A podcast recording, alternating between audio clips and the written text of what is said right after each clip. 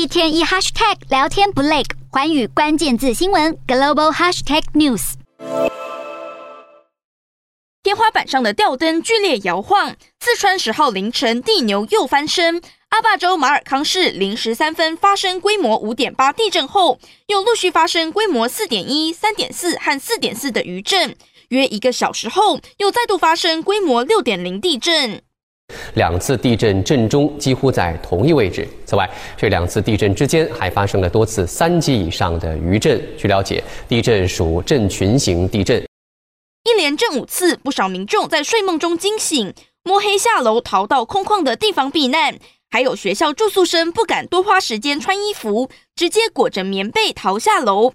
这次地震有感范围大，除了震央马尔康市、阿坝州、甘孜州、绵阳市和成都市等地也都明显感受到震度。